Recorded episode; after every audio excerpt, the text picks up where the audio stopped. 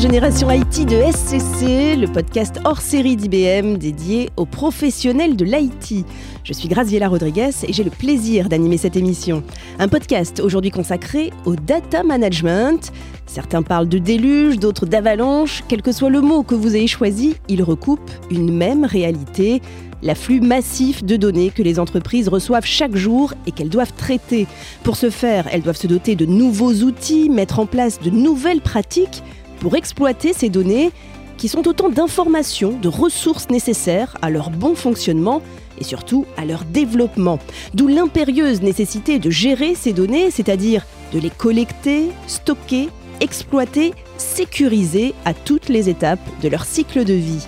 C'est le thème de notre podcast Data Management, comment faire face à l'augmentation de la copie de données. On en parle avec nos invités. François Levelu, bonjour. Bonjour. Vous êtes responsable de la BU IBM Red Hat pour SCC. Et Yves Biliadzi, bonjour. Bonjour. CEO de Data Agility.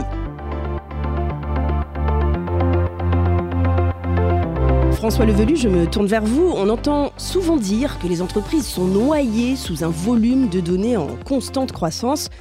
Comment s'organisent-elles pour traiter et pour gérer cette masse de data? Eh bien aujourd'hui, la plupart des organisations sont confrontées à de multiples enjeux business, et notamment celui de devoir mettre en production des applications de plus en plus rapidement, sans toutefois perdre en qualité et surtout en traitant des volumes de données qui croissent à une vitesse phénoménale. C'est ce qui a conduit notamment à la mise en place des méthodologies DevOps et DevSecOps, dont le besoin d'automatisation s'avère crucial, et en particulier évidemment dans la gestion des données de test. Alors automatiser, c'est bien, ça permet de gagner du temps, mais il ne faut pas perdre en qualité pour autant. En fait, il y a quatre catégories de challenge quand on adresse ce point. Le premier challenge, c'est la qualité, bien sûr, vous l'avez cité, mais il y a également la vitesse, il y a le contrôle et il y a les coûts, bien sûr. Permettez-moi de vous donner deux exemples concrets. Très souvent, dans une DSI, pour obtenir une copie de données, vous devez ouvrir un ticket, passer un processus d'approbation, provisionner du compute, du stockage, et enfin, évidemment, créer des clones de base. Ça prend souvent jusqu'à un mois, et pensez que dans des environnements de RP, vous pouvez avoir besoin de plus de 10 copies. Et surtout, en fait, à quel prix? Car très souvent, les équipes IT décident de créer des copies physiques. Ça a un impact énorme sur les dépenses de stockage, mais aussi sur la charge des administrateurs. Pour finir, s'ajoute à cela le contexte des ransomware qui s'attaque aux solutions de backup aussi, et qui complexifie la mise à disposition de la donnée pour les développeurs. Merci euh, François pour ces éléments de, contexte. Euh, Yves Biliadzi, comment les entreprises peuvent-elles maintenir un développement rapide, optimisé, tout en gérant à la fois cette explosion des données et puis les cyberattaques qui vont avec? Oui, bah, en fait, il y a, plusieurs stratégies, clairement, mais euh, elles reposent à peu près toutes sur les mêmes choses, c'est-à-dire essayer d'automatiser un maximum pour éviter les erreurs humaines, éviter les erreurs même euh, de, processus. Optimiser, sécuriser les rafraîchissements tout en augmentant leur périodicité pour que les applications aient le moins de bugs possible aussi. Euh, construire des stratégies DevOps globales. Donc là, c'est euh, par exemple allier le, mainframe avec le, monde, le monde open, le monde distribué. Euh, essayer de réduire aussi les, euh, les, échecs de backup. Et donc euh, tout ça passe par en fait une, révolution du, du, rafraîchissement de, de, la donnée, de comment est-ce qu'on va permettre le passage de la donnée entre production et hors production. Et plus on arrivera à le faire vite et de manière automatique et régulière, et eh bien en fait on va pérenniser euh, ces, données, les fiabiliser et on va pouvoir faire des choses beaucoup plus intéressantes. Et on y est en plein dedans, cette révolution, comme vous dites. Alors, auriez-vous euh, quelques cas euh, d'usage illustrant cette, cette problématique? Oui.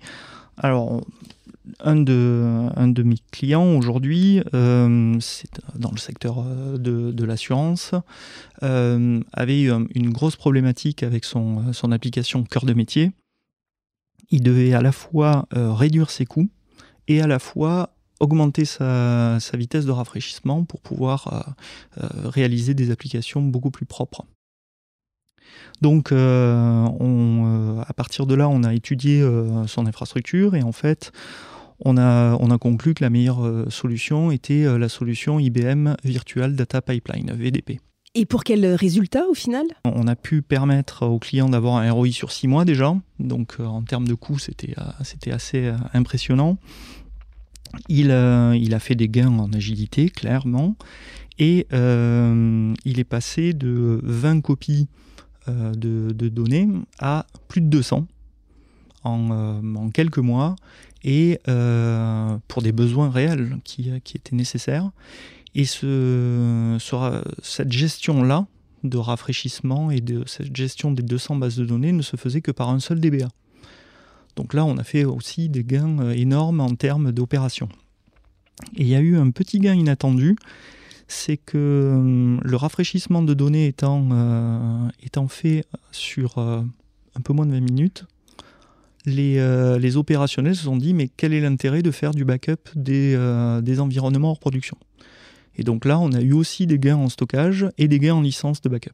Alors vous avez évoqué le, gain en agilité, vous auriez éventuellement un exemple concret? Oui, alors pour un autre client justement, euh, là plutôt bancaire, on s'est retrouvé dans une situation où on avait une base de données de plus de 5 Tera qui était rafraîchie en approximativement 18 heures.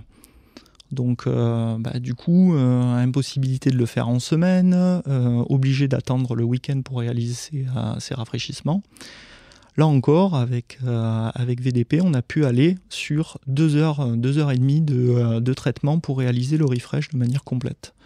Et donc là, bah, du coup, les, les, développeurs ont pu, et d'ailleurs en self-service, réaliser leurs opérations de refresh directement dans la journée.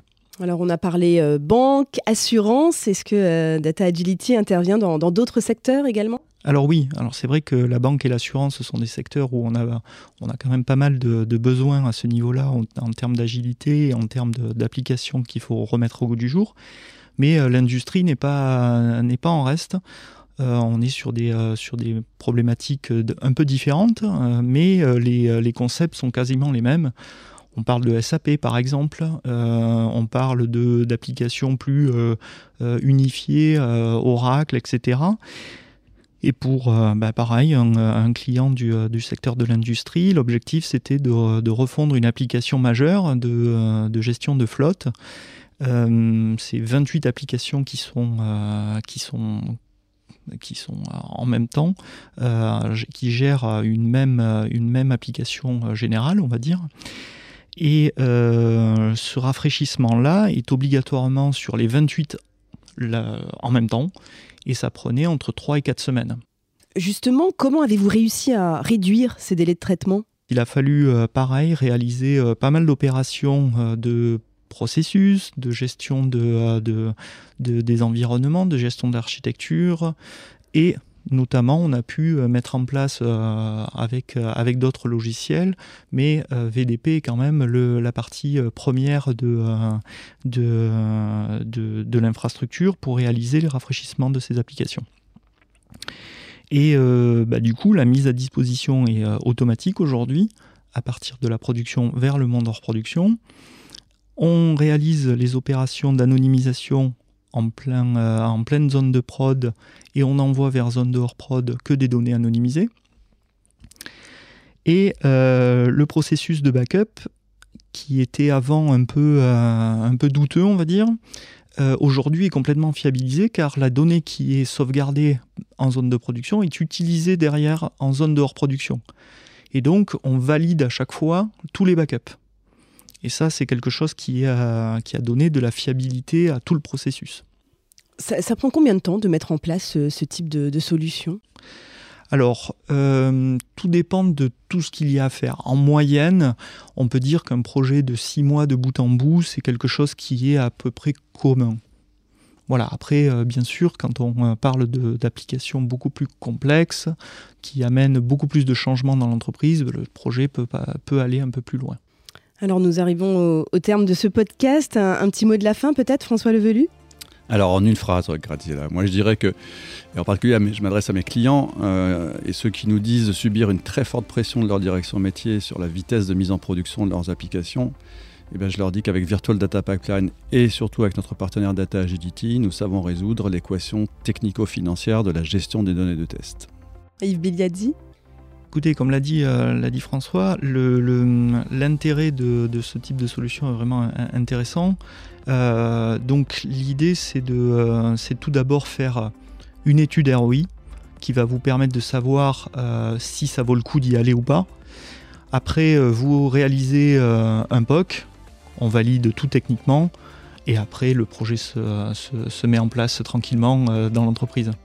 L'IT au service du data management pour valoriser vos ressources numériques, mieux anticiper vos besoins et accélérer la prise de décision. Bref, assurer l'avenir de votre entreprise. Merci à vous deux, François Levelu, responsable de la BU IBM Red Hat pour SCC, et Yves Biliadzi, CEO de Data Agility. Merci à vous qui nous écoutez, auditeurs, et à très bientôt pour un prochain épisode de Génération IT de SCC, le podcast hors série d'IBM dédié aux professionnels de l'IT.